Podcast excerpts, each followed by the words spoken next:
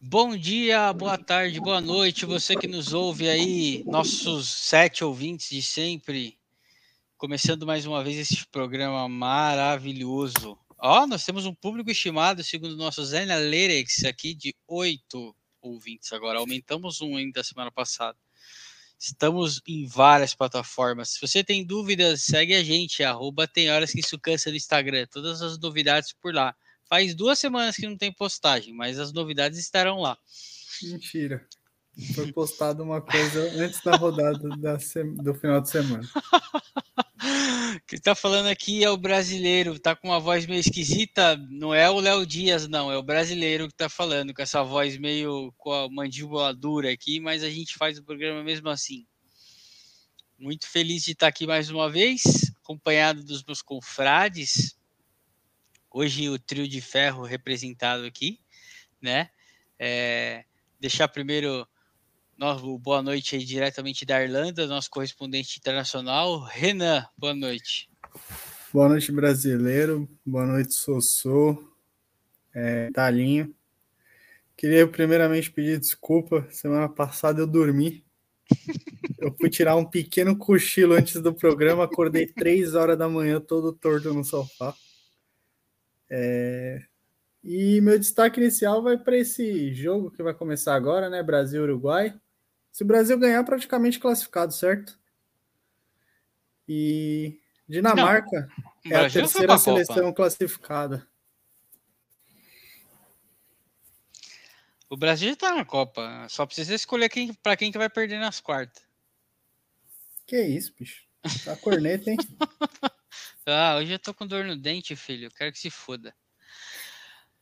Diretamente de Between Lakes. Também um cara super internacional, de visu novo agora. Talinho, boa noite. Olá, boa noite, brasileiro. Boa noite, Renan. Boa noite, Sossô. É, meu destaque inicial aí é referente a. Eu vou falar sobre o meu time, né? Óbvio, sobre a atuação pitoresca do Palmeiras contra o Bahia na terça-feira. Mais um jogo que basicamente o time jogou para não perder e acabou não perdendo, mas mais um time da zona do rebaixamento que amassou o Palmeiras. E aí é necessária uma reflexão geral, uma reflexão sobre se é só do técnico, é só jogador, é só diretoria. Discutiremos a, a seguir o que, qual é o problema do Palmeiras. Isso aí, o Palmeiras e suas crises sem fim. Diretamente também de Guarani Village. É Guarani Village aí, ô Sossô? Não, aqui é Vila das Mercedes. Vila das Mercedes, Mercedes Vila, já pertinho aqui. E, boa noite, Sossô, dá sua boa noite. Bom, boa noite. Boa noite, irlandês. Boa noite, Talinho, brasileiro. Meu destaque eu vou ter que dividir em duas partes aí. Primeiro, a minha apreensão com, a, com relação à evolução do meu coach Sil, né? Outrora muito criticado, porém não consigo ver a evolução que algumas pessoas veem aí no trabalho dele. Vejo sim um resultado satisfatório do Timão por causa muito dos, dos reforços que chegaram, né? Qualidade indiscutível da, dos quatro que chegaram. E vamos falar sobre isso na hora do timão. Mas o meu outro destaque é para a ausência aí sentida do, do meu querido Vavrinca da Penha. Vavrinca, que ficou Vavrinca emocionado da Penha. com a chegada do. Ele ficou emocionado com a chegada do Rogério Ceni. E aí acho que ele está se recuperando. Vamos ver né, se ele entra aí decorrer do programa. É, meu Vavrinca da Penha, boa noite. Boa noite, Felipe Soares, Renan. Deixa o Preá falar, que deve ser o Thales, né? Isso. E brasileiro. Mais uma peladinha, mais um grande momento e vamos lá fazer esse programa maravilhoso. É isso aí, galera. Hoje tem. Só para me, só para me contextualizar aí, brasileiro. Estamos falando de algum assunto específico? Não, vamos começar agora. Vamos começar agora, para quem não okay. estranha aí. Nosso querido Vavinka teve um problema técnico para conectar, já está no ar. Hoje a gente vai falar de tudo, né? Semana passada a gente falou bastante do Trica, programa especial aí, Fala que eu te escuto. Hoje a gente vai falar de, dos, do, dos quatro grandes aqui de São Paulo, né? O trio de ferro totalmente representado aqui. É, vamos começar com o jogo mais recente, então. Né? Vamos começar com o porco, é verdade. Vamos começar com o porco, né? Que sofreu um pouquinho para empatar com o Bahia United, lá em Bahia. Emirates. o Jailson, Jailson melhor em campo. Dá, dá, eu queria a opinião aí dos palestrinos aí de como foi a partida e, e, e vamos já falar dessa questão que o Thales levantou, desse aspecto anímico aí, o que, que é, ah, é ressaca e vamos só jogar liberta ou não, é, a democracia em, em risco, o que, que, que, que vai rolar aí? Começa aí, Renan, faça sua análise aí, também deixa a sua opinião sobre isso. Ai, caralho. Bom, é, eu queria primeiro falar que, para mim, o maior culpado é a diretoria, tá? Não é o Abel. Eu acho que a diretoria, ela é omissa, sim. Ela não se apresenta, ela não tá no dia a dia, na minha opinião. E uma coisa que deixa muito claro é a postagem, acho que foi um dos vice lá, que eu não sei porque no Palmeiras existe quatro vices, é só no Palmeiras, é, que ele postou em agosto, missão cumprida. E tipo, foda-se o resto do ano, foda-se o resto da outra temporada. Só um parênteses aí, o brasileiro, é, que saudades do meu uruguaio Frufru. Ele está em campo nesse momento. É... Tô vendo aqui, fazendo lado esquerdo, fazendo uma fumaça danada aqui, só para contextualizar o nosso querido ouvinte. É, a gente grava às quintas à noite, né? Logo depois eu já publico aqui a gravação e tá começou o jogo do Brasil Uruguai aqui. Estamos acompanhando aqui no paralelo. Novidades informaremos. E sobre o jogo, eu não sei por que, que o Palmeiras jogou daquele jeito, porque eu acho que se jogasse igual jogou contra o Bragantino, teria mais possibilidade de ganhar. Mas eu não sei se entra muito na conta de jogador, se entra só na conta do Abel. Eu acho que a responsabilidade tem que ser dividida, igual sempre o, Thales sempre fala isso. E saiu a notícia, acho que foi na Globo, ou foi na Globo ou no meu palestra, alguma coisa assim, que o, o Gagliotti, o Banana, ele já disse que o planejamento, inclusive sobre saída de jogadores, já está acontecendo. E que vai acontecer e que as definições finais serão feitas né, após a Libertadores e durante a transição, mas que já estão tocando em andamento. Então, pode ser o que o Thales falou, acho que foi nessa semana ou na semana passada, que o Thales falou que se o jogador já sabe que vai sair, não tem por que correr. Inclusive, ele mencionou que parece que já tem propostas e que a Leiloca vai já está analisando. Mas a Leiloca, o que, que a Leiloca já está antes? Já antecipou? É só ela de concorrente. Só tem ela candidata a presidente. Tá que pariu, hein, mano. Só mês que vem agora oficializar mesmo, né? Com as votações, mas só ela se candidata, só ela se, ele... se candidatou. Então ela vai ser eleita. Nossa, isso tá pior que o Triquem. Fio, a, a oposição não conseguiu se unir para ser uma oposição, porque a oposição tem oposição. Maravilhoso, maravilhoso. Maravilhoso. Ah, sobre a partida, você quer falar alguma coisa? Não, então eu assisti quase que inteiro o jogo, fui dormir nos últimos 15 minutos, então nem vi a expulsão do Wesley. E foi uma partida horrível, mais uma em que a gente foi amassado pelo Bahia. E não dá, tem que mudar a forma de jogar, até porque eu entendo quando você fala que só tem mais um jogo para os jogadores, eles estão com a cabeça lá, mas não dá, você tem que você tem que chegar melhor, no momento melhor, porque se, se continuar assim, a pressão que vai chegar vai ser absurda. Porque hoje está no G, tá em quinto, já saiu do G4. Já pode perder a posição para o Inter e para o Corinthians, já pode ser até do G6. Inclusive tem Palmeiras e Inter domingo. Se perder e o Corinthians ganhar, Palmeiras sai do G6. E aí vai ser uma catástrofe e a pressão vai ser maior. Então não adianta você jogar de lado. Mas parece que teve uma reunião hoje lá na reapresentação em que parece que o Abel demonstrou apoio aos jogadores. Uma parada assim. Entendi. Talinho, sua opinião, cara. Fala aí um pouquinho dessa questão da anímica e, e, e, e da questão do jogo em si. Ah, legal, Brasil. Vou falar mais do, do, do extra-campo aí, que eu acho que o Renan resumiu bem o que foi o, o em-campo, né? O Palmeiras já vem jogando mal há um bom tempo, tem jogos que alterna jogando totalmente recuado e sofrendo e achando um gol, tem jogos que alterna tentando atacar o adversário e não conseguindo atacar. Então, acho que o em-campo do Palmeiras a gente já está falando há muito tempo aí, passa muito pela qualidade dos jogadores também. Tem muito cara que chega na hora do gol, tem que finalizar, o cara não consegue acertar o gol. Então, é um problema técnico e não só é, anímico, sei lá o que, que é. Mas enfim, vamos falar do extra-campo. Sobre quando o Renan deu essa notícia aí que eles já estão antecipando a programação, né, para o ano que vem. Eu já imagino que alguns jogadores provavelmente já devem ter sido avisados que não vão ficar, os empresários, né, para já começar a procurar a proposta. Isso é um, ao mesmo tempo que é bom para você poder já começar o planejamento do próximo ano, é ruim, porque um empregado gosta de trabalhar sabendo que vai sair. Você tem que ser muito profissional, né, para correr, se dedicar.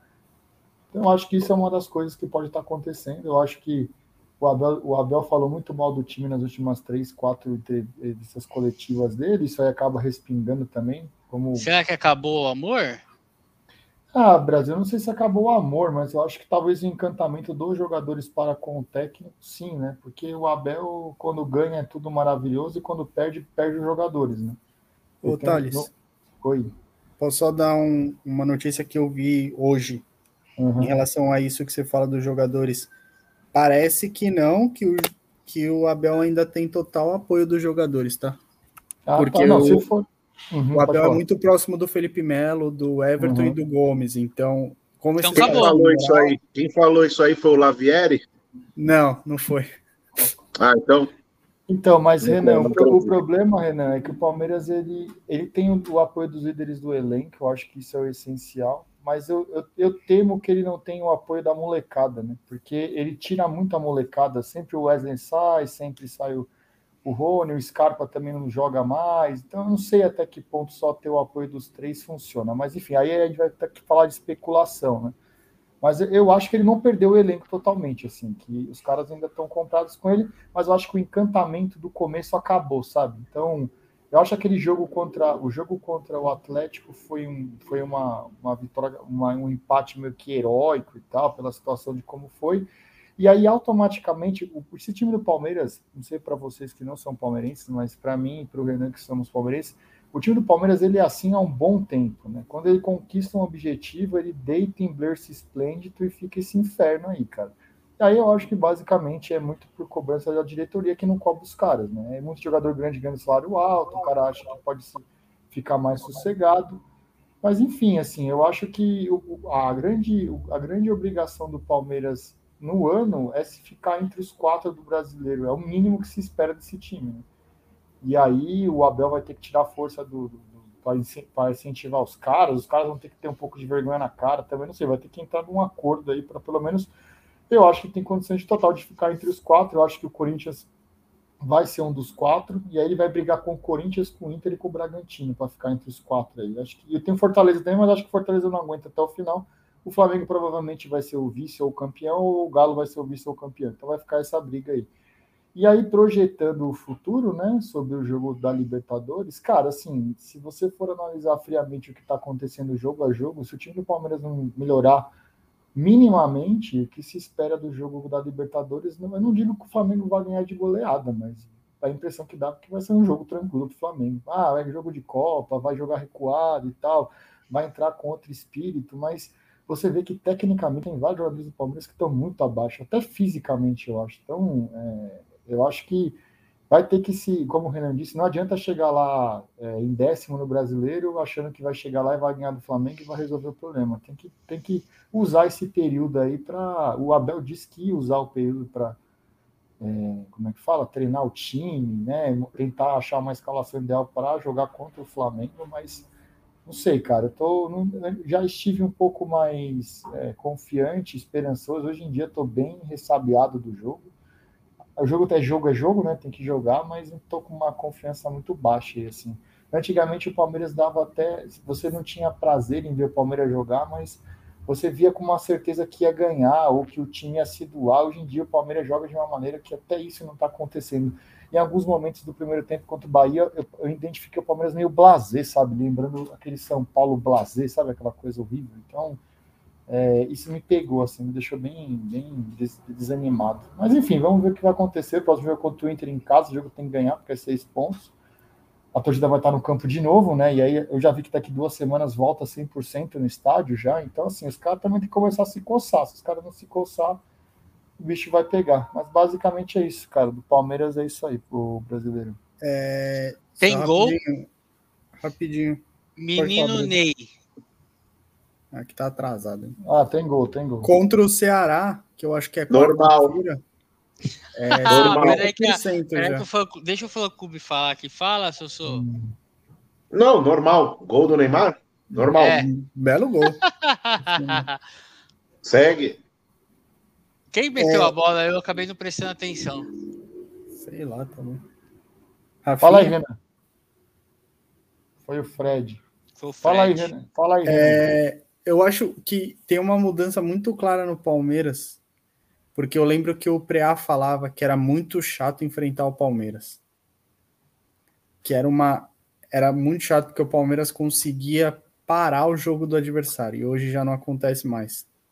Então é um pouco que o Thales também fala de você não você não confia mais no Palmeiras, entendeu hoje? Cara, Mas a ver o que eu vou ver em Montevideo, né? Parece que vocês fizeram um jogo muito ruim contra o Galo. Eu sei que vocês não têm que viver de um jogo só, eu concordo. Mas sei lá, vocês estão muito desanimados com o Palmeiras, cara. Não é possível que tá tudo ruim assim, cara. Você assistiu os últimos três jogos? Não, não assisto nem o São Paulo, você o Palmeiras, caralho. Então você saberia o que a gente tá falando. Eu acho que eu, eu... pode falar aí, gente? Só, Só para dar um pitaco. Eu acho que é o fim de ciclo, cara. O Palmeiras está vivendo um fim de ciclo. Os jogadores, muitos jogadores, né? Lá há muito tempo, que não se desenvolveram da, da forma como é esperada. Tem um técnico que é extremamente reativo, eu falei isso aqui. O técnicos como o Abelinho, eles só servem quando ganham. Porque a carga emocional que carrega esse time, o discurso de contra todos, que toda hora é colocado é, na baila aí para justificar uma outra situação, ele é extremamente cansativo emocionalmente falando, né? E o Palmeiras, obviamente, está tá, tá, no declínio desse elenco.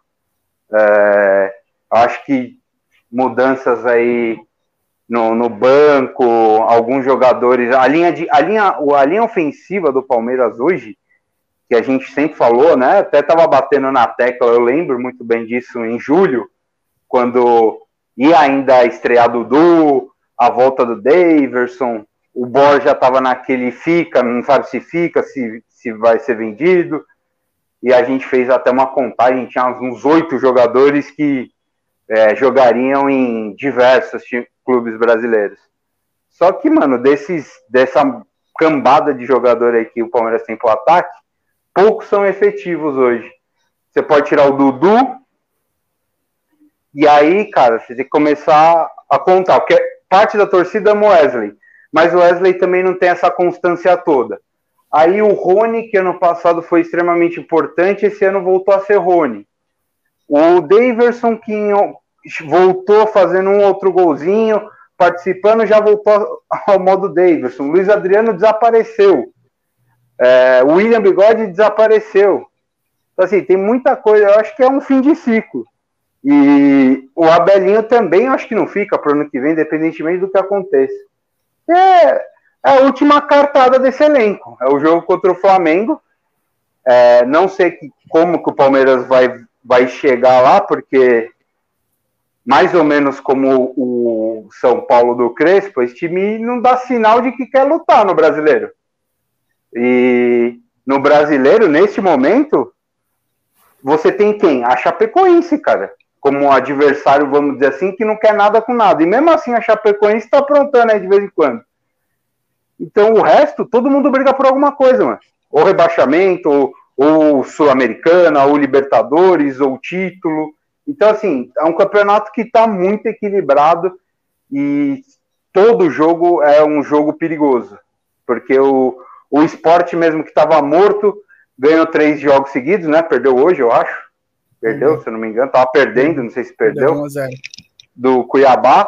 O Cuiabá que muita gente colocava como é, um candidatíssimo à Série B. Hoje ele está brigando pela Libertadores.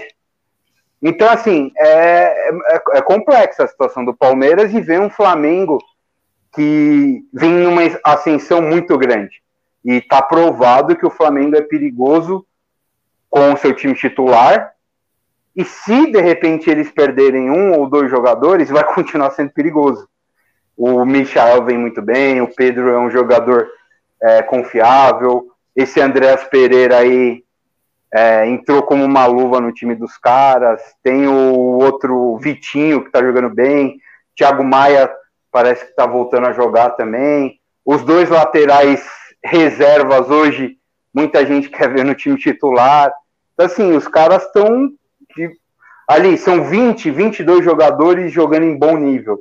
Contra um Palmeiras que já tem um futebol mais cansado, jogadores cansados, e vão precisar estar 100% focado é, emocionalmente no jogo para ter alguma chance. Porque a chance do Palmeiras é justamente essa: equilibrar emocionalmente o jogo e fazer o que o Palmeiras faz, sabe fazer de melhor, que é se defender e contra-atacar.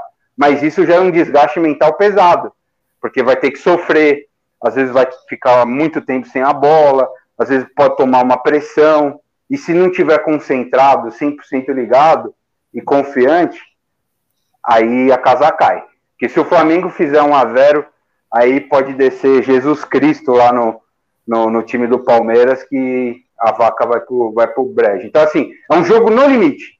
Foi o que aconteceu contra o Galo. Se a bola do Hulk entra, a gente não sabe o que aconteceria. A tendência era que o Atlético ganhasse campo e o Palmeiras se complicasse. Então, assim, é o tipo de erro ou o tipo de falta de concentração que esse jogo o Palmeiras vai ter que ser perfeito na Libertadores. Não, sim, Mas, o Palmeiras vai ter que fazer aquele joguinho perfeitinho. Mas o Brasil. Diga. Eu acho que é o seguinte, cara, o, o palmeirense, no fundo, no fundo, ele sabe que ele não é o favorito e ele sabe que a chance de ganhar Libertadores não é muito equilibrada aí, né? Vamos dizer assim. Você pega um retrospecto contra o Flamengo nos últimos anos, tá apanhando, seja jogo valendo, seja jogo que não vale nada, porque, lógico, tecnicamente é um time muito superior, né? No Brasil, aliás, né? Eu acho que hoje o Flamengo, se pegar num jogo único contra qualquer time, ele é o favorito disparado. Mas o torcedor palmeirense ele tá com aquele fiozinho de esperança de que é um jogo único, né, cara? Se você segurar simplesmente o Flamengo e é o setor do Palmeiras e é o ponto forte do Palmeiras que é a zaga, se você segurar e levar para o pênalti, você já tem uma chance de ser campeão da América. Independente de jogar bonito, jogar feio. Então. Mas, mas Sossô, a coisa tá muito feia, cara. O Palmeiras é o pior time do retorno no brasileiro. Os jogadores estão demonstrando. Eu acho que eu acho que a maior tem vários motivos para isso, mas eu acho que o maior motivo é simplesmente falta de foco, mano. Os caras estão à beira de um jogo histórico de igualar um dos maiores rivais em números de conquista na Libertadores, de ser bicampeão da Libertadores, de novamente aí... tentar ganhar o Mundial. Então eu acho que a jogadorzada deu aquele pisou no freio e sei lá. Eu não É acredito que que, o- seja que um Palmeiras esteja numa má fase e não seja recuperável. Aquele jogo é, É que- outra chave que vai virar. É que eu acho o seguinte, aí a gente tem que pegar o lastro, né? O Palmeiras, é, fora a Libertadores, nos outros todos os torneios que ele disputou no ano, ele não foi bem. O Paulista a gente pode tirar da análise porque o Palmeiras jogou, sei lá, 70% do campeonato com time reserva, às vezes com time C. Então, assim, Paulista não serve para essa análise. Mas caiu diante do CRB na Copa do Brasil, vem muito mal no, no Campeonato Brasileiro, mas vem muito mal, muito mal, e, e se agarrou a Libertadores um jogo acima da média contra o São Paulo na, na volta, né? O Palmeiras foi dominante. E lutou, brigou, muita raça, muita vontade, muito, muita determinação, mas no cômputo geral, futebol, futebol, futebol mesmo, ele jogou menos que o Atlético Mineiro. Não que o Atlético Mineiro tenha massacrado o Palmeiras, mas é aquela coisa do deu tudo certo. Tomou 1 a 0 lá no lá no, no Mineirão, achou um gol numa falha individual do jogador do Galo e aí soube controlar o jogo. Mas também Mas, é aquela cara, coisa. O, o Atlético Mineiro, Mas. André, eu acho, a gente pode perguntar para os moleques aí que são palmeirenses, mas eu acho que o Palmeiras está no lucro, sabe? Tipo assim, eles já não achavam que ia passar do Galo. Aí eles estão no mesmo sentimento, tipo, vamos lá. É final, dá ansiedade, dá esperança e tal, mas no fundo, no fundo, sabe que se perder é o resultado normal. Ah, não sei se eu não sei. Eu, é o que eu, eu falei isso por. Eu falei isso com o São Paulino e com Pal- Palmeirense e São Paulino estavam naquela briga, briguinha, né? Não, não vai dar para passar. Não, eu falei, cara, gente, é o seguinte, um dos dois vai, para a semifinal. Eu falei isso aí num dos programas. Quando você tá na semifinal, não existe mais essa de, não, tá bom, chegamos na semifinal. Tá bom, cacete, velho. O, Palme o palmeirense pode até querer esse discurso de amenizar a situação, de falar, não, a gente vai pegar um time que é favorito, jogar mais bola que a gente. Isso pode trazer um conforto na derrota. Agora, pau na lomba, que tem algum palmeirense que não quer, que não acredita fielmente que pode ser campeão. Porque não existe outro resultado. Você está numa final. Não tem essa, ah, estamos eliminamos o Galo, eliminamos o São Paulo, foi uma campanha bonita. Não, Não tem esquece essa, é do- final, bichão.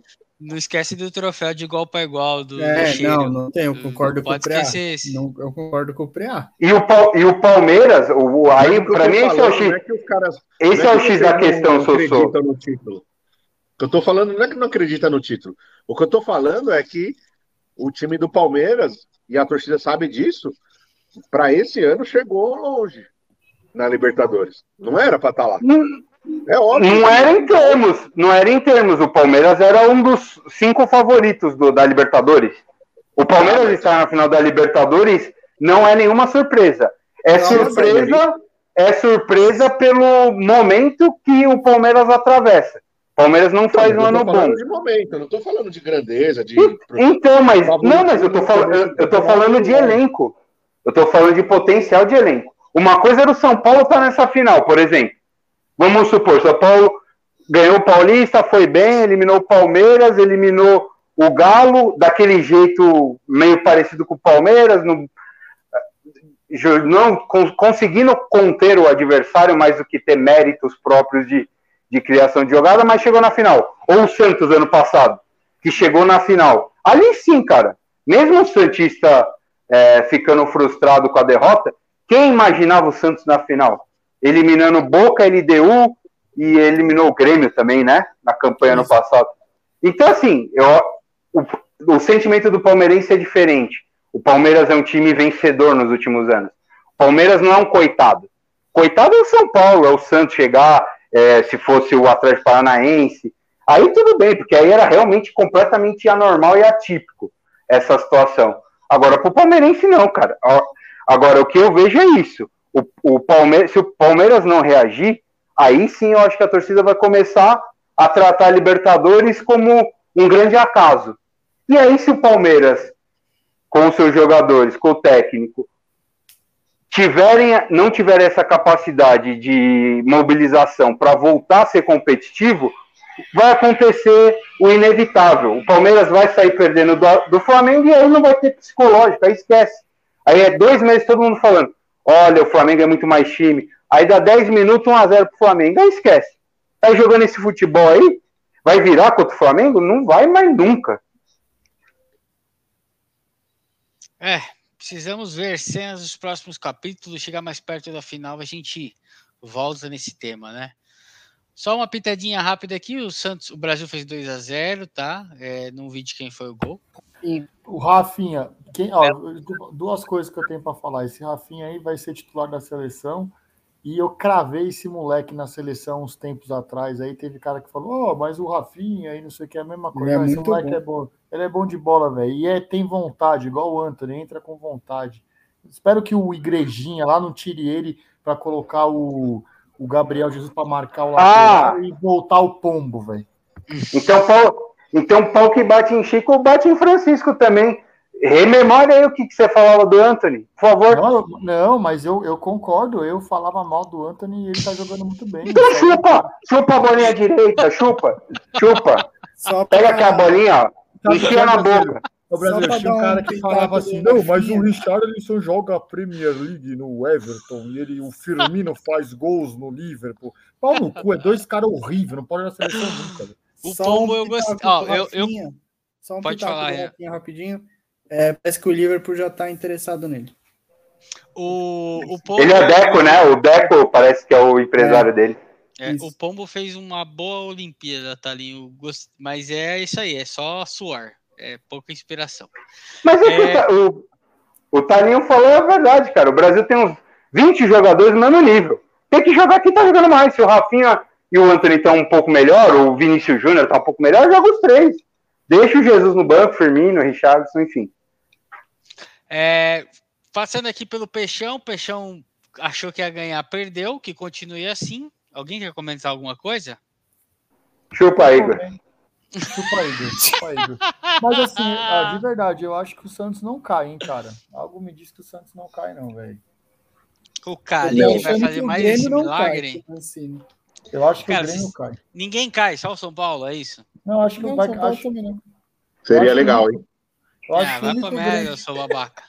Eu acho que o único grande. Um, um dos três cai. Isso aí é certeza. Cai, cacete. Então, mas eu acho que o único grande que cai é o Grêmio. Eu acho que o Grêmio cai. Agora que o bicho vai pegar no fim da reta, na reta final, vai ser só o time grande só cai se tiver na zona já. Se não tiver, não cai mais. O pra Grêmio cai América, Bahia, Esporte e Chape. É, mas é, estão falando também que ah, o esporte tá indo bem, é maravilhoso, né? A mídia uhum. esportiva é maravilhosa, cara. Como eu odeio a mídia esportiva brasileira, velho. Uhum. Não, o, esporte, o, o Peixão não vai cair porque o Carilli vai conseguir vários empates aí, jogos difíceis, aí de pontinho em pontinho, não cai. E o São Paulo com o Rogério Ceni esquece, é impossível. Tem elenco, tem treinador, tem tem é, uma liga aí que entre o Rogério e o. Eu, eu o, penso o seguinte: dos três, dos três, o São Paulo é o que está numa situação mais cômoda.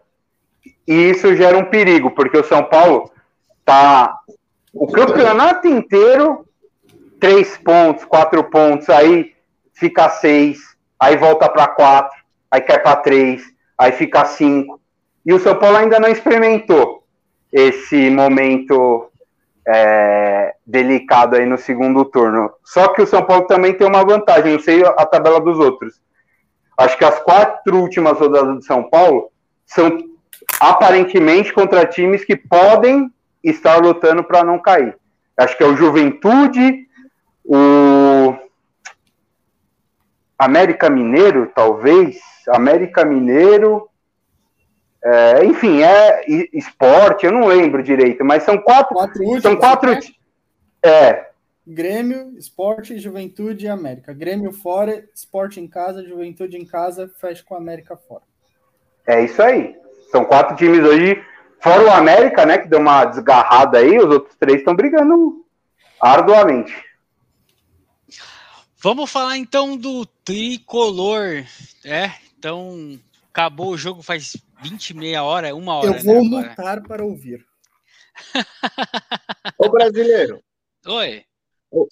Quer falar do Taimão aí? Deixar o, o tricolor pro final, que eu acho que tem mais assunto. Tá bom, vamos falar do Timão então. Timão que.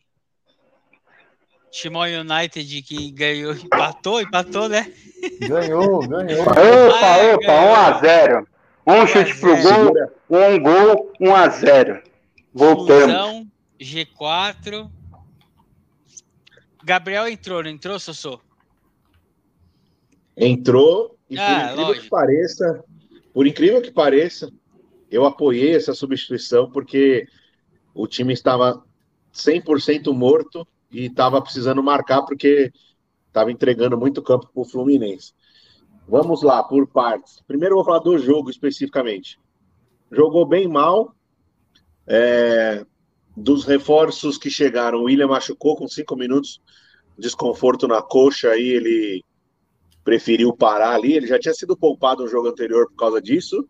Talvez ele tenha um início de lesão ali que vai ter que parar mais tempo para tratar. É, o Juliano fez o arroz com feijão, que ele sempre faz bem ali, de circular a bola no campo, no meio campo, mas ele não jogou muito bem. O Renato Augusto jogou abaixo, foi um dos piores jogos dele depois que ele voltou. Eu acho que talvez um pouquinho de descanso para ele seria uma boa, porque ele está sem ritmo, né? Ficou muitos meses sem jogar. Então não sei se ou deixa jogando e vai recuperar aos poucos, mas é normal essa oscilação. E o Roger Guedes também, por, por mais por questão do time, eu acho eu sou contra ele fazer esse falso 9 aí que ele tá fazendo. Eu acho que ele fica muito isolado, pega pouco na bola. E ele é um cara que tem um contra um como principal característica. Então não serve muito ficar fazendo pivô ali, ficar parado no falso 9. E aí a bola chegou pouco nele, não jogou bem também, e no final estava bem cansado. É, aí volta ao que eu sempre falo no grupo e aqui, né? O Corinthians ele tá ali mais por causa da, do nível do Brasileirão ser fraco, vários times estarem em outras competições e esses reforços que chegaram serem muito bons, do que por questão tática e mérito do coach, né? Lógico, o número que o Corinthians tem de destaque continua sendo a defesa, acho que é uma terceira melhor defesa do campeonato. Isso aí ele consertou, tem mérito, todo mundo já sabia, a escola dele é essa, mas é pouco, primeiro pela grandeza do clube, segundo pelo elenco que se formou, né? Para quando tinha esses quatro jogadores fora, você falava, poxa, tá tirando leite de pedra. Eu sou contra esse discurso, né? Porque você pode ver Fortaleza, Bragantino, Inter, todos esses times que estão ali, o próprio Fluminense ano passado, esse ano um pouco menos, mas são times que você olha a escalação, não vê nada demais e consegue jogar um futebol competitivo. Então, eu já acreditava que o Corinthians poderia dar mais antes dos quatro reforços, mas só pontuando, né? Que com os quatro reforços, aí fica impossível você dar desculpa para o cara que é falta de peça para jogar bem, né? E o Corinthians não tá jogando bem. A verdade é que dos, dos tais 10 jogos que estava invicto, ele empatou um monte de jogo contra time do Z4, jogou bem contra o Palmeiras, que é um clássico, e por coincidência o Palmeiras jogou bem mal. E contra o Bragantino foi realmente o único jogo que o Corinthians jogou bem. E Contra o mesmo jogando Bragantino bem. É normal, né? É, realmente o Corinthians ainda tem um pouco de sorte contra o Bragantino. Tanto é que estava 2 a 0 contra aos 40 minutos do segundo tempo e conseguiu empatar. Mas ali seria injusto a derrota. Quem assistiu o jogo realmente foi o jogo que o Corinthians jogou melhor. Coincidentemente, o William estava no jogo. Ele realmente é um cara diferenciado. Se ele não joga, é óbvio que o time cai a qualidade bastante. Mas eu não acho desculpa, velho. Foi o que eu falei, velho. Eu joguei a escalação do Fluminense no grupo hoje. E não tem como você falar que o Corinthians não, não era favorito e não tinha que dominar o jogo. Não tô pedindo para fazer igual o Flamengo, que faz gol de letra, trivela, malabarismo, globetrotters. Eu não quero isso. Só que eu quero que o Corinthians joga contra times do Z4 e no meio da tabela para baixo em casa e se imponha. Joga um futebol não envolvente, mas pelo menos propositivo, né? Criar chances de gol. Se assistir o jogo do Corinthians, você fica esperando uma jogada individual. Você sabe que não vai ser um jogo, um gol de jogada trabalhada, né? Mas falando isso do jogo, né? E aí, no contexto geral, é isso, cara. O futebol tá tão nivelado por baixo que de empate a empate você vai ficando lá em cima e vai dando essa falsa sensação de que tá bom e que o trabalho tá ótimo. Então, talvez o, que, o Corinthians vai pagar caro se o, o Silvinho chegar ali em quarto, quinto, até no G4. Eu acho que ele vai ser mantido para o ano que vem e a gente vai acabar pagando caro, porque ele é limitado, não mostra nada do meio para frente, arrumou a defesa e só. Ele tem uma característica muito de preocupação com defesa, tem medo de jogar, enfim. Ponto bom, a saída do Gabriel, né? espero que ele não volte. e assim, por mais que não esteja jogando bem, o time melhorou com a saída de bola com o Cantígio, né? E não sofreu tanto defensivamente, né? Porque a bola falo... não dá bola para adversário. É, e eu sempre falo isso, futebol, cara que a Escola Gaúcha de Treinadores é, é, estipou do futebol brasileiro e que é apoiado por essa mídia escrota e nojenta. Mas segue. É. Um outro ponto que ele já insistiu, insistiu e acho que não vai dar é o Jô. Infelizmente, parece que não quer ser titular desse time. Só que eu acho que o Roger Guedes ali no lugar do Jô não é uma boa opção. A não ser que o William jogue, né? Quando o William joga, o movimento do meio-campo é muito melhor, né? Então é assim, estamos é, naquela torcedores empolgados, os mais céticos, que é o meu caso, desanimados, porque por mais que o resultado seja de fato bom, o desempenho não é bom. Então, para esse time com essas peças, você não ter o desempenho bom é frustrante, na minha opinião. Ei, tem. Alguém quer comentar alguma coisa? Cara, eu concordo com o Sossô, mano. Eu acho que o futebol paulista vive num deserto de ideias é, preocupante. Fases, é preocupante. Fases, uma das piores fases do futebol. É muito difícil, é muito difícil ver jogo de qualquer um dos quatro grandes. É muito, é muito difícil. É, é, é muito é, é, pouco futebol, é, às vezes desinteresse, que é para mim é o, é o pecado maior. Cara, como é que o, o Talinho e o Renan chegam e falam, é, entre aspas, né? Constatam que o Palmeiras largou o campeonato. Largou por quê, velho? Os caras jogam só esse campeonato.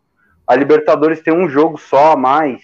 Não, não é esse o problema do calendário. Os caras ganham uma fortuna. Os técnicos também são muito reativos, sabe? É um. Ah, não, tá bom. Tá bom por quê, cara? Você vai enfrentar o Bahia pressionado o jogo inteiro. É, o goleiro salva e você não quer ser criticado. O Corinthians, é, nos últimos jogos também, cara, se você colocar na balança mesmo, jogou bem contra o Bragantino, contra o Palmeiras, eu até discordo um pouco do Sossô. O jogo foi extremamente equilibrado. O Corinthians começou bem, fez 1 a 0 depois o Palmeiras foi melhor que o Corinthians na, na maioria do tempo. Mas aí, é o que o Souza falou, o, o, o, incremento técnico que o Corinthians ganha com esses quatro jogadores permite partidas ruins e vitórias, porque o Roger Guedes vai fazer uma jogada individual, o Renato Augusto vai fazer um golaço, o, o William vai dar uma arrancada e vai colocar um jogador no, na cara do gol. Aí muda um pouco, né?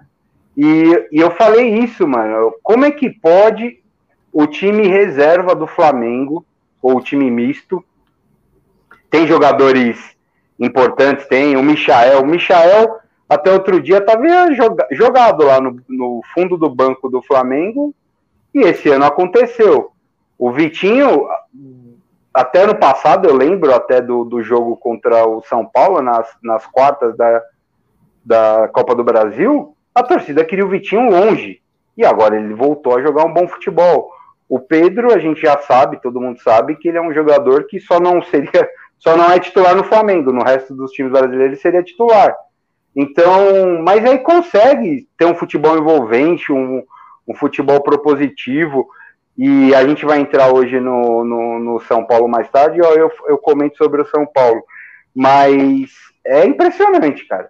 Aí eu, eu, a gente olha, analisa e fala, pô, o Fluminense estava sem o Fred, que, que é o grande referencial técnico, mesmo sendo veterano, e ele ainda tem um peso muito importante pro, pro Fluminense, e como ele foi um jogador muito acima da média pro futebol brasileiro na carreira, você vê que o cara, ele domina facilmente um, um ele é muito inteligente, né? Ele protege a bola, sabe o, o momento de, de desacelerar o jogo, esperar a passagem de um moleque correria pela lateral, põe o moleque para correr. Foi assim que ele que, que, o Fluminense fez o gol, né, contra o São Paulo, por exemplo. O Fred domina no meio-campo, dá um, uma enfiada de bola pro moleque e sai correndo com o Miranda. O Miranda não tem mais perna para alcançar e o Fluminense faz o gol. Então, assim, é muito pouco, muito pouco mesmo. E o Corinthians está naquela fase que não se esperava nada dele e agora o time começa a apresentar resultado. E aí vai, vai se deixando de lado o desempenho. E se quiser dar um, voos maiores ano que vem, vai ter que jogar mais bola. Porque só fazer o Beabá contra Flamengo, contra um Atlético Mineiro, que são times hoje mais poderosos que o Corinthians, por exemplo, não vai ser o suficiente. E o Flamengo, é, juntamente com o Palmeiras, nos últimos anos, elevaram o sarrafo para ser campeão, né? Porque na média continua uma bosta. Mas hoje a gente tem três times que não dá para você ser campeão sem querer. Na sorte, ah, não, vamos fazer aquele futebolzinho fechadinho ou arroz com feijãozinho aqui bem feito, e no final a gente consegue alguma coisa. É, o, os últimos anos está provando que não, pelo menos no, no Brasileiro, Libertadores, a própria Copa do Brasil está premiando os times que são mais capazes. E uma outra surpresa aí no caminho, e agora a gente tem outra coisa, né? Os times ditos intermediários do futebol brasileiro perderam respeito pelos grandes. Então você vê Bragantino Atlético fazendo a final da Sul-Americana, o Fortaleza jogando de igual para igual com todos os times do brasileiro, o Bragantino, que é um time que investe muito dinheiro, jovens, é, já começa a ter resultado. Esse ano provavelmente vai para Libertadores. Não é, não é os caras que perderam o respeito, é o time grande que não se põe o respeito mais. Uma, um exemplo que eu dou foi uma discussão que a gente teve hoje no grupo, de você falar, de ter argumento do tipo que, ah, mas a gente tem que ver que o Fluminense marcou bem, ah, mas a gente tem que ver que o, o Atlético Goianiense está direitinho, é encaixado. Cara, não sei que mundo que eu parei nos anos 90 que eu agora eu sou obrigado a ficar vendo time grande contra América Mineiro, contra Fortaleza e ficar aceitando jogos equilibrados. Eu não entendo isso. Eu não sei aonde foi que a gente. Que mundo que a gente é, parou. O que aconteceu. É o desempenho, né, Isso aí tá normal. É o desempenho. Perder de time pequeno vai acontecer sempre no futebol. O Palmeiras foi eliminado da Copa do Brasil, chutando 80 bolas para o gol, o CRB uma, fez um gol e, ele classificou nos pênaltis. Isso, isso não é recorrente, mas também não é uma situação nova no futebol. Isso vai acontecer esporadicamente. Agora, não dá para você parametrizar o futebol do seu time e aceitar qualquer coisa. Ah, não, soubemos sofrer contra o América Mineiro em casa. Porra, então que porra de, de salário é esse que os caras ganham? Então começa a pagar 50 conto para todo mundo e beleza, aí a gente não cobra nada. Fala, não, eu... qual que é a folha salarial do América Mineiro? Ah, é um milhão. Qual que é a do Corinthians? 12, do São Paulo 11, do Palmeiras 15. Então beleza, então vamos, vamos fazer o seguinte, um milhão por mês de folha salarial e vamos jogar igual os caras. Aí beleza, aí fica justo. É, eu acho que agora com as, a volta das torcidas, é, isso vai dar uma diminuída vai ter muito jogo que o time vai jogar mal, vai dar aquela empurrada a torcida e, e, e o time grande vai acabar levando. É, a gente vai voltar a uma certa normalidade nesse quesito também. Eu também acho, eu concordo com você, Bom, para fechar. Vai voltar Fala, a normalidade. Vencer. Vencer. O São Paulo não era pra, ó, o São Paulo não era para ter empatado o jogo hoje, Renan. Jogou melhor. melhor. Jogou, jogou melhor. melhor. eu queria é, saber do. Eu queria saber o que, que o Renan e o Talinho acham do Timão aí, que tá com 40 pontos, igual o Verdão aí. Nós vamos atropelar. Fala aí. É posso falar? Eu posso falar? Eu, acho que tá preocupado em novembro. Eu que o jogo ontem do Corinthians, cara, realmente, os quatro reforços tornaram o Corinthians um time parecido com o time do Palmeiras, foi para outro patamar, né? Então, o Corinthians está onde ele deveria estar, tá, assim. É, ano que vem, eu acho que se manter esses caras aí, se com a volta da torcida, eu vi o Neto falando, não sei se é verdade, o Corinthians fez um acordo aí para receber um pouco da parte da renda, então vai ganhar uma graninha a mais. O Corinthians tem um último suspiro de vida, é isso vocês têm que aproveitar, cara. Se vocês não aproveitar esse último suspiro de vida aí, você pode falar que ah, tem torcida, é gigante, não sei o quê, mas vai dar uma cruzeirada. Não sei se cai, mas ele vai ficar muito tempo lutando para não ganhar nada, entendeu? Tem um último suspiro. Eu espero que os caras façam a coisa certa aí, comecem a pagar o que tem que estar tá pagando, comecem a acertar, porque é, é, o que o Fabrão fala. O Fabrão ele fala muita besteira, cara, mas tem algumas coisas que ele fala que é verdade. A gente cobra muito jogador, os técnicos e tal, mas tem muito cara que fica sem receber, entendeu? E aí isso aí também é complicado. Ah, o cara ganha assim. Você já falaram isso para mim? Ah, o cara ganha um milhão, foda-se, sei lá. Mas mesmo assim, por mais que o cara ganhe muito, quando o cara não recebe, é difícil até, até que certo ponto, né? Ah, o Corinthians foi campeão em 2015 com um time que não recebia. Tá, mas acho que é o único caso da história. Isso não é a regra, é a exceção, entendeu? Então, assim, tem que mas, ver como o Corinthians vai se portar nos próximos anos aí, cara. O Corinthians tem uma grande chance de, de levantar de novo. Tem que ver o que, que vai ser feito nos próximos anos aí. E assim, se eu sou de verdade, ainda bem que o meu rival voltou, né? Porque antes eu seguia lá, mijava de porta aberta, dava um tapa na bunda da dona, abria a geladeira, tava até no pé sem graça. Ainda bem que voltou. Nossa, que e deitado, hein? E voltou achando um gol no final com o espírito do Roger Guedes, da lei do ex, né? Porque se você der mais três bolas para ele chutar, ele não faz dois daquele ali. Mas enfim, segue o jogo. O futebol mudou? O futebol mudou que tem que fazer gol só no começo? Não pode fazer no final? Não entendi. Não, é que só teve duas chances, né? E fez dois gols, né? Voltou a eficiência dos dois gols. A vida do Palmeiras também estava assim durante um bom tempo. Aí é o lance do resultado sempre. Mas enfim, voltou. O que importa é que meu rival voltou, porque eu tava sem rival fazia tempo.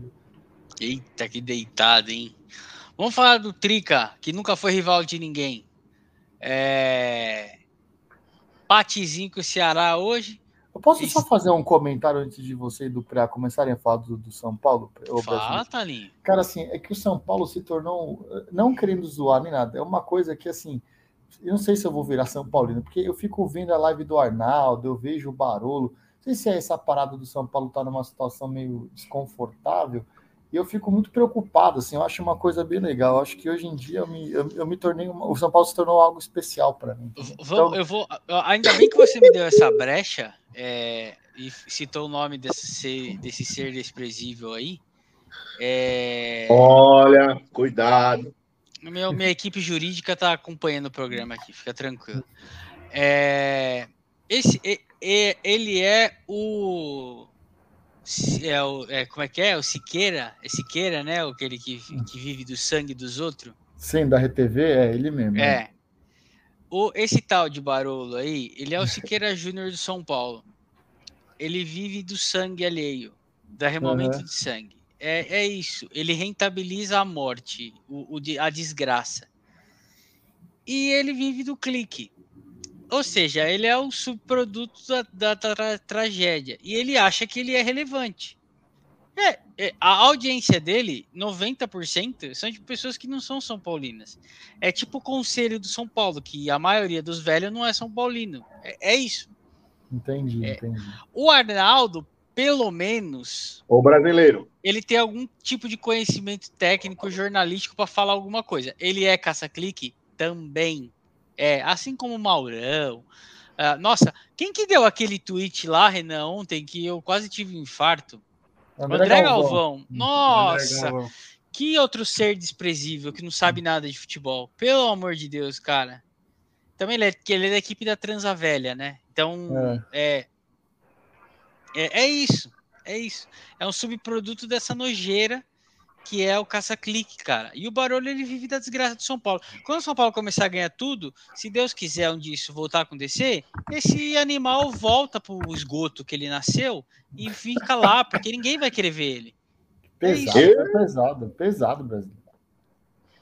Eu, Mas queria- eu Agora deixa esse- falar, deixa o assistir esse falar. tipo de gente me dá motivação de vir aqui sem com o dente tudo arrebentado para vir falar, porque eu consigo, a gente aqui num papo de bar consegue dar uma opinião muito melhor que esse bando de retardado. Ah, sim. Mas, mas eu, eu acho que a culpa não é do Barolo. A culpa é Não. do São Paulo, cara. Óbvio. O São Paulo se apequenou de uma maneira que Parabéns, Preá. é isso que acontece, mano. A gente não estava acostumado. O São Paulo sempre foi um, um clube de vanguarda. Exatamente. E o, o- a pior coisa pro São Paulino é ouvir dos outros adversários que o São Paulo é uma piada. E é, porque é mexe no ego. Mexe no ego, porque quando o Murici Ramalho chega e vira e fala que São Paulo está 20 anos defasados e a diretoria inteira do futebol concorda, o São Paulo se apequenou, cara. O São Paulo não tem mais nada. O São Paulo, o São. Paulo tem um CT lá jogado às traças. O São Paulo tem um estádio antigo. O São Paulo não é hoje prioridade de jogador nenhum no Brasil. O São Paulo hoje é um time que o Crespo, com todo respeito à história dele como jogador, ele se tornou uma figura maior que o clube. Eu vejo, eu, eu li muito sobre o Crespo é, de ontem para hoje e as pessoas incrédulas com a falta de capacidade profissional do São Paulo ter um, um iniciante na carreira, porque o Crespo ele pode ter todas as melhores boas ações é, relativas à carreira dele. Um cara extremamente educado, um cara com uma história no futebol brilhante. Só que, como técnico de futebol, ele é um técnico que estava no defensa e justiça. Não é que São Paulo tirou ele da, da, do Manchester United, do Real Madrid, é um cara com passagens pelo futebol europeu. Não, ele é um- apenas um iniciante e se tornou uma figura maior hoje que o São Paulo.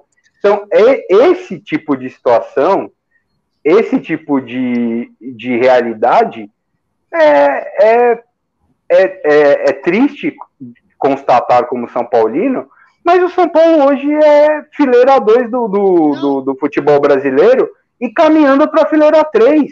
Porque É, eu não discordo de nada do que você fala. Nada, nada, nada. Juro, nada. O que me deixa puto é um cara que se diz São Paulino viver da desgraça de uma das coisas que ele deveria mais gostar.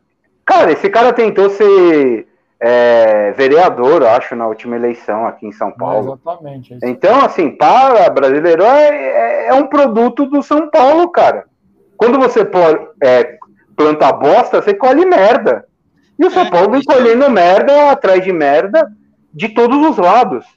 É E o São Paulo teve ali uns dois, três meses no ano de uma falsa expectativa, uma, ah, uma realidade deturpada, que já voltou para o caminho natural dele, que é a coadjuvância no futebol brasileiro. É um time relevante, é um time que ninguém respeita, é um time que o Ceará, em crise, vem aqui e o técnico fala que dá para ganhar. E dá mesmo. O Vina falou E- no final também, você viu, Preá? O Vina falou no Eu final. não vi, eu não vi as entrevistas, não. Ele falou assim: a gente poderia sair daqui com um resultado melhor. É, Pô, mas poderia mesmo. O Volpe foi É. muito bem hoje, fez boas defesas. sim. Só que isso é um muito produto. aberto hoje. Muito Isso, aberto. isso não é um produto é, deste elenco do São Paulo. Não. Isso é um produto da última década. É, Então, assim, o São Paulo. A única coisa ainda que o São Paulo tem de vanguarda no futebol brasileiro e o que ainda não fez o- se tornar um Vasco é a categoria de base. O São Paulo tem uma puta estrutura de categoria de base, é, comparável às melhores do mundo, e isso vem salvando o São Paulo aí no- nos últimos tempos, com, com vendas em volume, às vezes uma outra maior de pro, pro exterior, porque quando isso acabar, se o São Paulo ficar cinco anos sem re, re, revelar é, jogadores com algum perfil para a Europa, o São Paulo acaba, porque não tem nada. O São Paulo não tem nada. O São Paulo não, não tem planejamento. É, o São Paulo, esse ano, buscou um título, conquistou, e ninguém re releva o contexto. O Palmeiras jogou o campeonato basicamente com time reserva. O Corinthians vinha de uma crise absurda.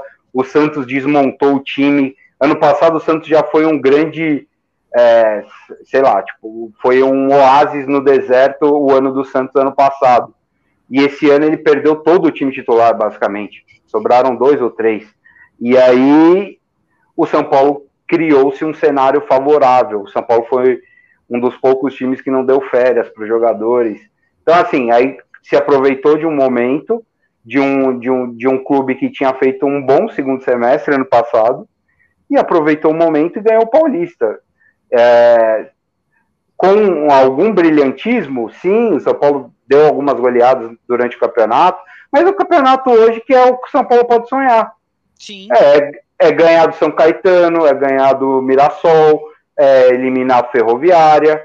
E se tudo der certo, num, num, mata-mata final aí contra um grande, pode acontecer de tudo. A gente está cansado de, de, de ver essa situação estadual. O Fluminense deu canseira no Flamengo no estadual. Dá para comparar Fluminense com Flamengo? Não dá. E é isso que o São Paulo é hoje. Então, é, o cenário para mim é desanimador.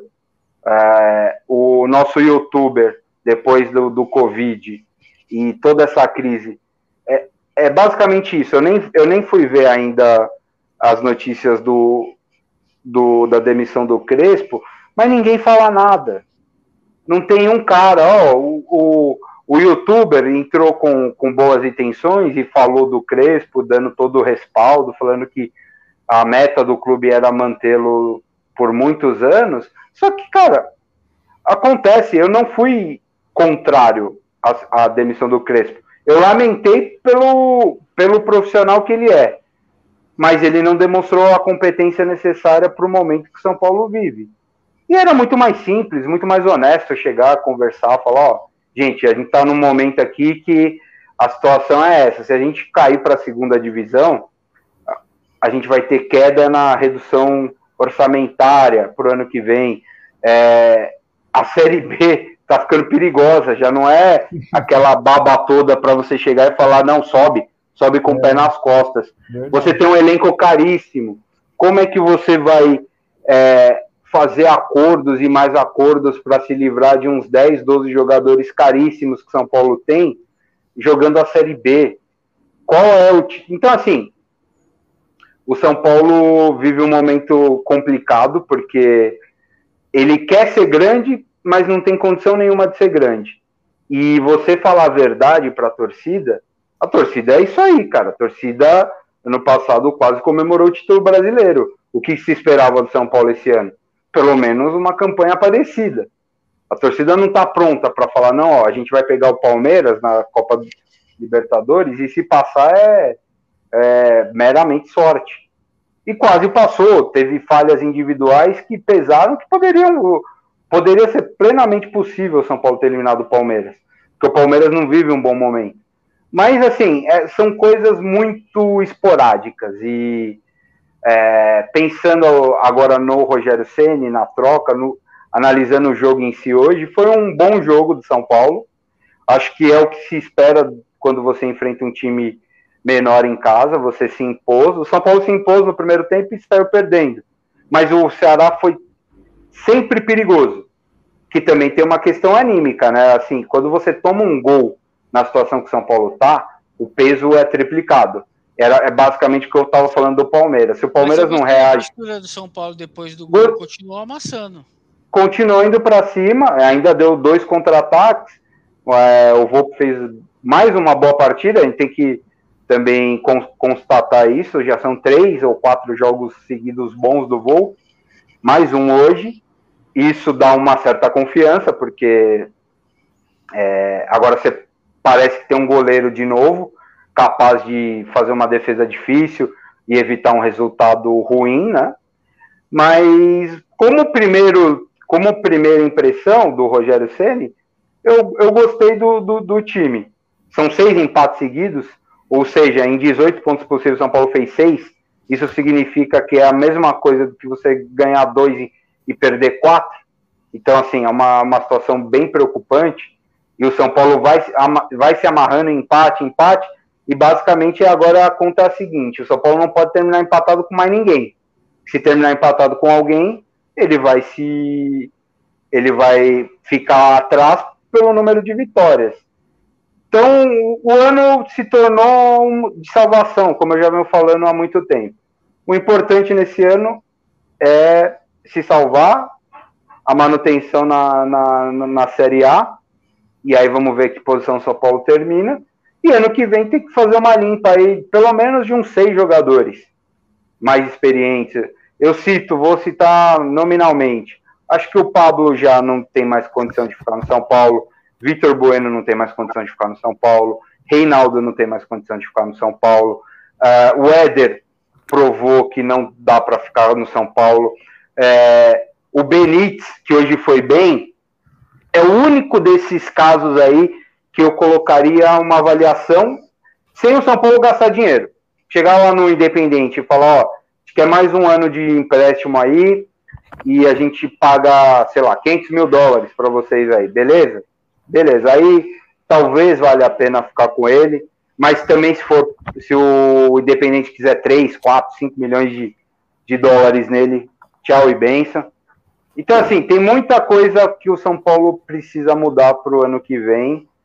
É, pra... tem, tem uma situação contratual do Arboleda também que é muito complexa, porque ele, ele merece ser valorizado, mas eu não sei até que ponto também vale a pena você fazer uma loucura. Estão falando aí que ele queria algo na casa dos 500 mil.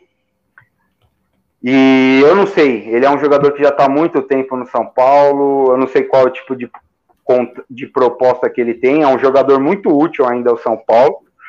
Vai ter que estudar, porque as últimas vezes que a gente usou a emoção, né?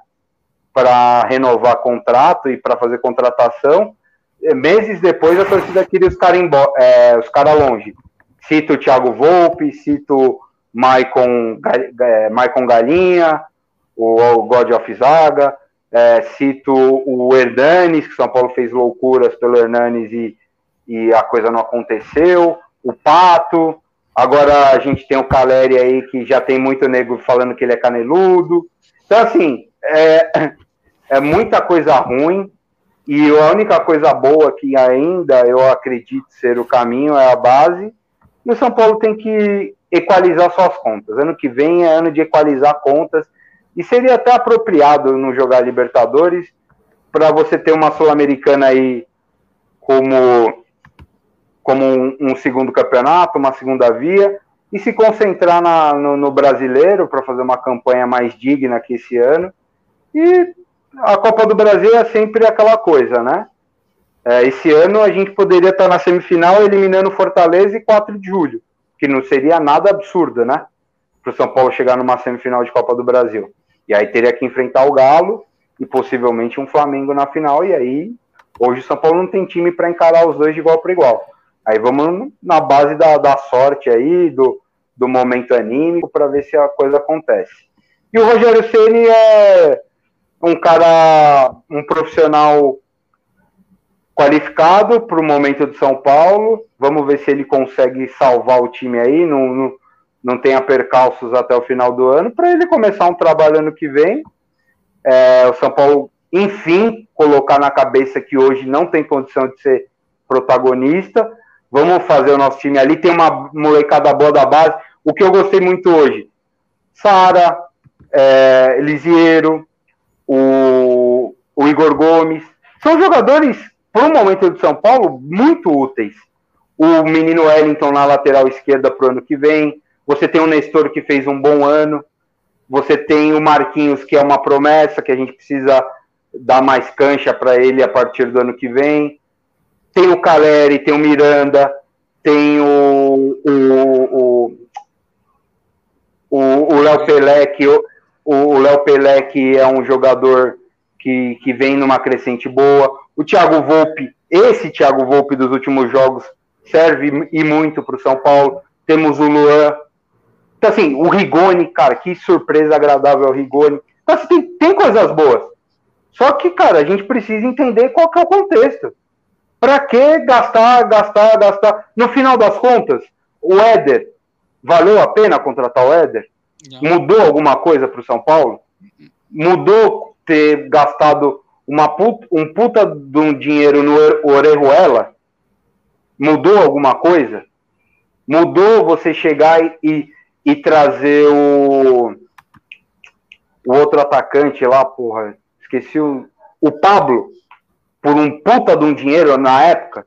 Não era muito mais fácil ter deixado o Pablo ido para outro, é, ter ido para outro clube e contratar um jogador como o Luciano, que resolveu o problema do São Paulo?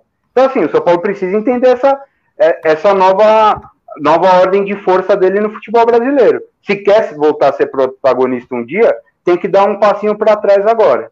E é o momento, porque a não ser que traga quatro jogadores de primeiro nível, não vai ter time para encarar Flamengo, é, Palmeiras, que eu acredito que de, deva contratar para o ano que vem, Atlético Mineiro deve continuar com o time forte deles, e ano que vem o Diego Costa já mais entrosado, tudo, é, provavelmente deve elevar um pouco mais o nível do, do, do, time. E é isso, cara, porque a gente bate aqui toda semana na mesma tecla, no, na, nos mesmos pensamentos, e a coisa é, é, essa. Para esse ano, se salvar. Ah, ganha... Hoje, se tivesse jogado mal e ganhado de 1 a 0 valeria mais do que ter jogado relativamente bem e ter empatado. Contra o Corinthians, tem que saber jogar o jogo.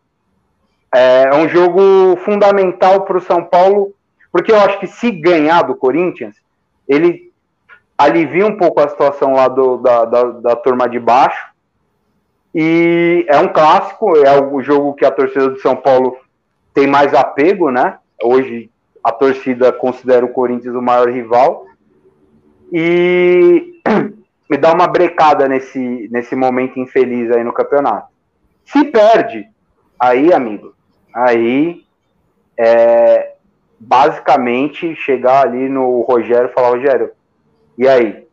Quem, quem serve para o final do, do campeonato? Ah, eu identifiquei aqui que 5, 6 estão no mundo da aula. Afasta 5, 6, dá um recado pro elenco, fala, ó, acabou a palhaçada, vocês ganham pra caralho aqui pra, pra lutar pra não cair, vocês estão de brincadeira, e vamos torcida se unir com o time e vamos nessa até o fim do campeonato. É meio 2013, né? Que foi assim. 2014. Teve um ano que foi assim. Eu no lembro que da, eu ia... Foi no ano da Copa. Foi, foi, foi 2000. Copa. Não, não, foi, 2000, foi 2013 e 2017. É, 2013, que foi o mais feio que o Murici foi, não foi o ano não, que o Murici voltou. Foi. Não, 2013 foi o ano do Aloysio Boi Bandido, que ele, ele salvou, fez é. um gol e tal. É, nesse então, ano o São Paulo até terminou em décimo campeonato. É, esse inclusive, inclusive o décimo nono, terminou uma posição à frente do Corinthians até nesse é. campeonato.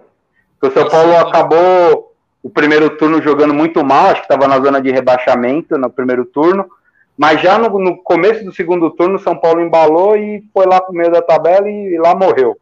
É. Em 2017 teve uma coisa parecida também, mas aí chegou o Hernani, chegou o Marcos Guilherme na época, chegou o Petros, e aí o time evoluiu também. Eu nem lembro que posição terminou, mas foi por ali também. Chegou Cara, São Paulo, oitavo, o São Paulo estava tentando repatriar o Petro. Cara, tem torcedor de São Paulo que é maluco. Esses Enzo vão acabar com o São Paulo, velho. Os caras querem o Petros, o Marlos. Cara, o Marlos foi chutado daqui. O nego dava graças a Deus que ele tinha sido vendido pro Shakhtar. Porra, Eu só discordo do Marlos. Eu só discordo do Marlos. Acho o Marlos um bom jogador. No São Paulo ele não foi mal e ele fez uma carreira boa na, na Ucrânia. Não é, é, é aquela coisa, se chegar e falar, ah, o Marlos está voltando para ganhar um milhão. Porra, aí é loucura total. Então, mas ele mas, vai voltar para ganhar quanto? Não sei. Aí, então, aí é que tá. Aí, não, é aí a gente não sabe. Esse Você é o problema. Tá, a gente tá falando com caras que estão ganhando 200 mil euros no mínimo. E o cara, ah, eu baixo pra 150. Não, mas eu concordo, mas eu concordo com você, brasileiro. O São Paulo tá bem definido ali pro ataque. Acho que não precisa.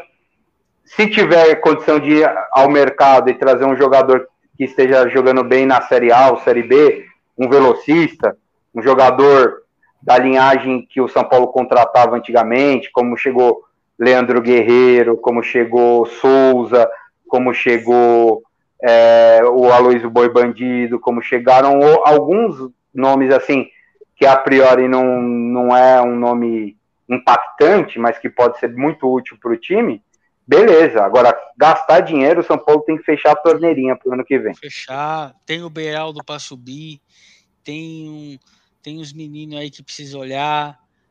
É isso aí, bichão. Tem que fazer. Falando do jogo hoje, eu acompanhei aqui, meio que de orelha aqui. Achei que o São Paulo fez um bom primeiro tempo, mas é isso também. Falta capricho no ataque. O Caleri ainda não está na sua melhor forma. O Benítez é um cara extremamente importante para o time. Ele faz a bola de São Paulo girar dentro do meio e aí ele traz um. O Luciano, infelizmente, ele não está numa boa fase, mas é um cara extremamente importante também para o time. O Rigoni voltando, o Luan também ocupando a cabeça de área no lugar do, do Lisieiro, acho também. E o Igor Vinícius também, porque o Orejuela está muito abaixo. O único erro da escalação hoje do São Paulo, dos que podiam ser escalados, foi na lateral esquerda para variar. O gol saiu em cima dele. A inoperância de sempre, e vai ter gente que vai defender ele. Eu já, já falei que eu, a minha única esperança é o dia que ele resolver parar. E aí eu vou no estádio para ter certeza que isso está acontecendo. Porque essa. Eu vou, vou, juro para você, vai ter o jogo da festa, eu vou fazer questão de comprar o estádio, vou com uma camiseta. Por favor, não volte. Eu vou assim até o estádio para celebrar esse momento. Vai ser muito especial. Manda pro Corinthians, manda pro Corinthians que o Sossô gosta do Reinaldão. E o Reinaldão não é mau jogador, mas no São Paulo já ele é, tá desgastado. Foi como o Rodrigo Caio. Tem uma hora que o cara tem que se ligar, se tocar. Fala, mano, deu para mim, velho. O Pablo, o que, que, o Pablo quer fazer ainda no São Paulo, mano? Tá estragando a carreira dele. Ele é um jogador que pode ser útil para um Atlético Paranaense, para um, um Bragantino. A gente viu o Ítalo lá, cara. O Ítalo não serve pro Bragantino? Porra, serve pra cacete. É um dos artilheiros aí do campeonato, tá perto lá dos artilheiros do campeonato. E aí esses caras têm que ir pra esses times, mano. Não dá. O São Paulo não dá. Para eles não dá. O Rigoni tá provando aí, cara. O Rigoni, esse é um jogador raríssimo no, no futebol brasileiro. Então, e... eu acho que ele e o Benítez tem que jogar junto, porque o um... Caleri, joga os dois Isso, Caleri. tem que jogar, não adianta, tem que jogar, acabou. o Caleri, o Caleri, o Caleri 50% do que ele foi no São Paulo, Nossa. ele já está sendo muito útil. Porque ele, ele é caneludo, às vezes ele perde um gol que você fala, porra, como perdeu esse gol? Mas ele tromba, ele consegue parar a bola, ele tem um bom, é, uma boa proteção de bola. É uma coisa que o São Paulo não tinha. O Pablo, ainda mais com o Crespo, que jogava muito com, com bola longa, o Pablo não tinha condição nenhuma. É um, era um zero à esquerda mesmo. Então, assim, é, você lembra, Thales? Eu mandei dois prints. Lembro, lembro. Ele conseguiu sair de dois jogos contra o Palmeiras. Não, não, foi, acho que foi contra o Palmeiras no jogo do, da ida e o Fluminense, eu acho que o cara não fez nada. Ele não finalizou, não driblou, é, não deu uma assistência. Então, assim, é complicado. Complicado, mas hoje, pelo menos, é, voltou ao esqueminha do ano passado, com os moleques na base ali correndo o campo todo, se esforçando. O Benítez foi o meia que São Paulo não teve a, no, na época do, do Crespo, porque por opção dele. E a coisa melhorou um pouquinho já. E vamos ver. Segunda-feira é um jogo vital para o São Paulo, por ser clássico, por, por definir. Realmente, eu acho que esse jogo define se o São Paulo briga ou não para não cair no, no restante aí do campeonato. É, eu estava animado com o clássico, baseado na partida é, que o São Paulo fez hoje mas o fato de ser na segunda noite já me deixou desanimado, porque o São Paulo não vai bem de segunda noite. Ah, é desse... brasileiro, isso é muito supersticioso, não sei o quê. Ah, eu sou mesmo, foda-se. Então eu, eu sinalizo um belo 1 a 1 e o Cássio o melhor da partida. E, e tabu mantido, né? Galinhada não, a galinhada não arruma lá nada desde 2010. É isso aí. É, sou. Acho que a gente já falou pra cacete aqui. Vamos 20, fechar. Meu dente não aguenta mais. É, palpites que desabafo, hein? Palpites aí. Ele falou que ia falar pouco hoje. Eu falei, se ele não falasse menos de 20 minutos, eu nem publicava o episódio. Imagina o da semana que vem, com a lomba ardendo. dois, só dois, só dois do William. Anota aí. Mas vai jogar o, o coxa quebrada? É o índio coxa quebrada?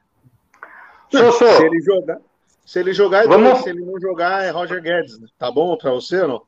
Roger Guedes, mano, não arruma nada ali, fica tranquilo. Só, só vamos fazer uma apostinha pra segunda aí. A gente vai pensar em alguma coisa no fim de semana, mas vamos fazer uma aposta e fazer alguma coisa aqui no programa semana que vem. Ah, é desse clima de amor, carinho e, e, respeito mútuo às instituições que a gente termina esse mais um episódio do Tem Horas que Isso Cansa. É, eu já vou aproveitar e deixar, eu já vou aproveitar e deixar meu boa noite aqui, porque se eu não vou conseguir mais falar porra nenhuma hoje. Então eu deixo meu boa noite aqui e libero pra galera falar aí. Fala aí, Renan, dá seu boa noite antes que você dorma aí. Boa noite a todos, boa noite aos nossos ouvintes. Eu só queria duas coisas antes. É, meu boa noite, na verdade, vai ser o silêncio do Thales sobre o meu Tom Brady boy jogando hoje, doutrinando em Filadélfia, é ensurdecedor.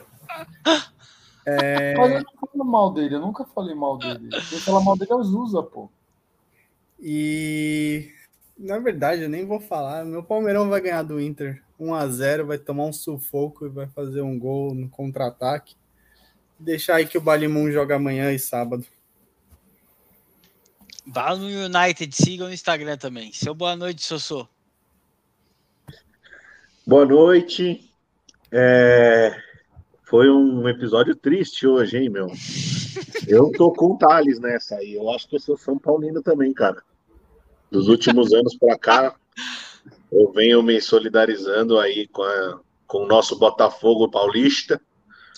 E cada vez mais triste, ao invés de estar feliz, né? Era para eu estar feliz com essa tragédia que tá o São Paulo hoje. Mas não consigo, mano. Eu fico vendo o meu preá fazer um desabafo desse aí, sei lá.